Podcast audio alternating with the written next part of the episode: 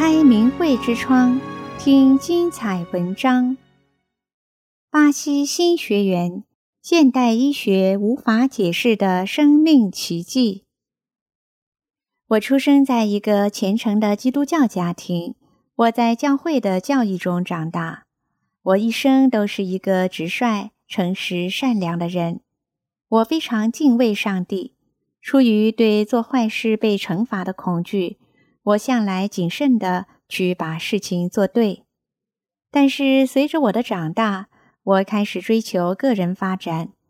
我发现，如果要获得更多，我就无法遵守教会的所有规则。于是我决定离开教会。我认为，只需要有一颗正确的心，即使在教会之外，我也能保持我的信仰。可是我的丈夫却不接受。我花了一年多的时间向他解释，并想说服他接受我的改变，可是他不接受。他希望我继续遵循基于教会和基督教信仰的原则。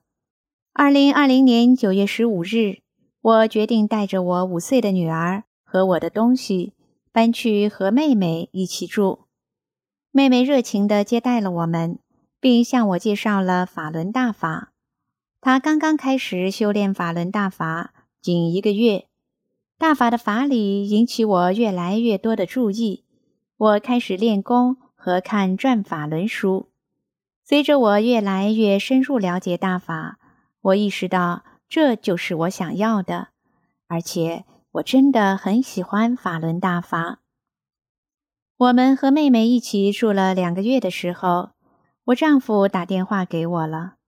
他听上去很绝望，哭着说他想让我回家。他说他会尊重我的选择。我想起真善忍的法理，我觉得我应该回去，因为我必须帮助他们。回家后，我丈夫接受了我，但是他不想听我讲法轮大法的事，因为他认为我迷路了。妹妹给了我一本《转法轮》。我每天看书练功，渐渐的，我的家庭从原来的冷战和争吵变得和睦了。我丈夫也一天天变得更加冷静和耐心。我们开始盖房子，我去帮丈夫干活。过去我可干不了重活，我的身体吃不消。可是这次的第一天，我就装满了五十桶石灰。我一点儿都没感觉累。第二天，我又准备好再干。我觉得我的工作和我的思想和以前相比有了很大的不同。我开始感谢发生的一切。我经历了各种磨难，这过程中提高了我的心性。由于中共病毒武汉肺炎疫情，我的女儿没有去上学。我们开始收听明慧电台。我开始给丈夫朗读，还问他要不要练功。我向他解释说，我们每天都要修真善忍。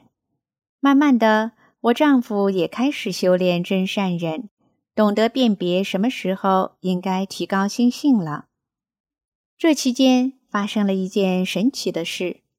二零二一年九月，我们到婆婆家，公公想从车库开出他的车。打开车库大门，公公上车，我丈夫在后面引他出去。但是公公临时又下了车，去屋里拿东西，可是车却没有停好。就在这时，汽车自行离开了车库，独自加速着，而我丈夫就在后面，他却不知道公公没在车里。车向后倒，却没有碾过丈夫。就这样，汽车自己驶下车库坡道。躲过停在街上的另一辆汽车，又躲过街道另一侧的电线杆，最后车轮撞到一棵树上，停下了。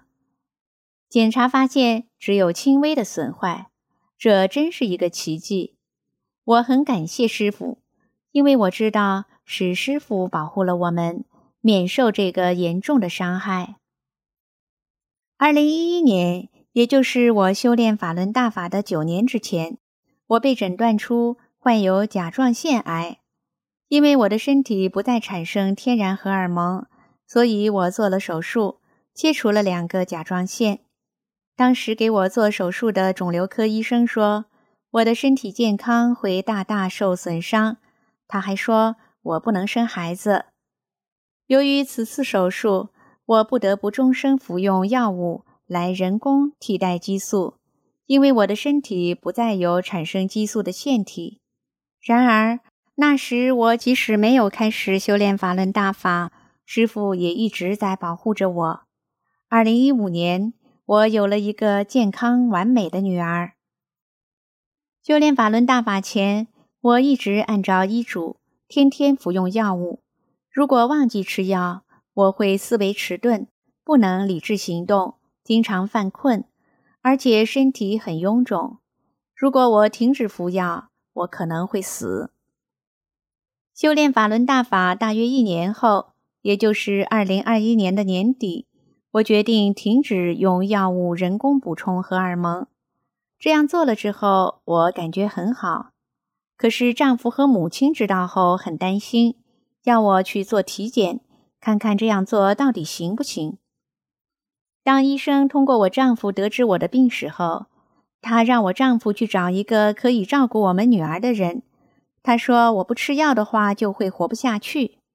我告诉医生我是修炼法轮大法的。医生说他看看化验结果再说吧。我做了医生要求的所有测试。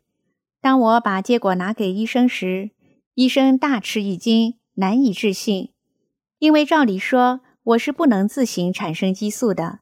可是现在我的激素水平太高了，超出了设备的所有限制，以至于这些设备都无法测量我的激素水平。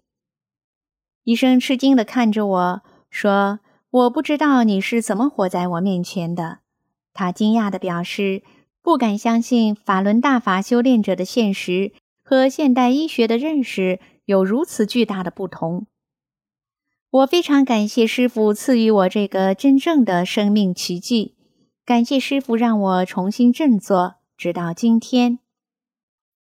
有人也许会问，为什么法轮功祛病健身会有如此的神奇功效？法轮功是性命双修的功法，最主要的是修心性，认为提高心性。是长功和祛病健身的关键，也就是看重在日常生活中如何以真善忍为指导原则，修正自己的言行及想法、思考的心态、出发点等，再加上以练功来改变身体、修命。五套功法中有动功、站桩和静功打坐，修炼者对自己的健康和生命负责。用真善忍指导日常生活，正确看待人生中的得失，减少了焦虑，去掉了不良嗜好。而焦虑和不良嗜好是现代医学可以认识到的众多疾病的高危因素。法轮功修炼者通过修心性，获得良好的心理和精神状态，同时练功又可以改变身体。有病时，通过练功彻底去除疾病，无病时可极大的增强对疾病的抵抗能力。从中医角度上看，练功不仅可以打通并加宽经络，而且可以将气这种低层次的能量转化成功这种高层次的能量，这是传统中医也力所不能及的。订阅明慧之窗。为心灵充实光明与智慧。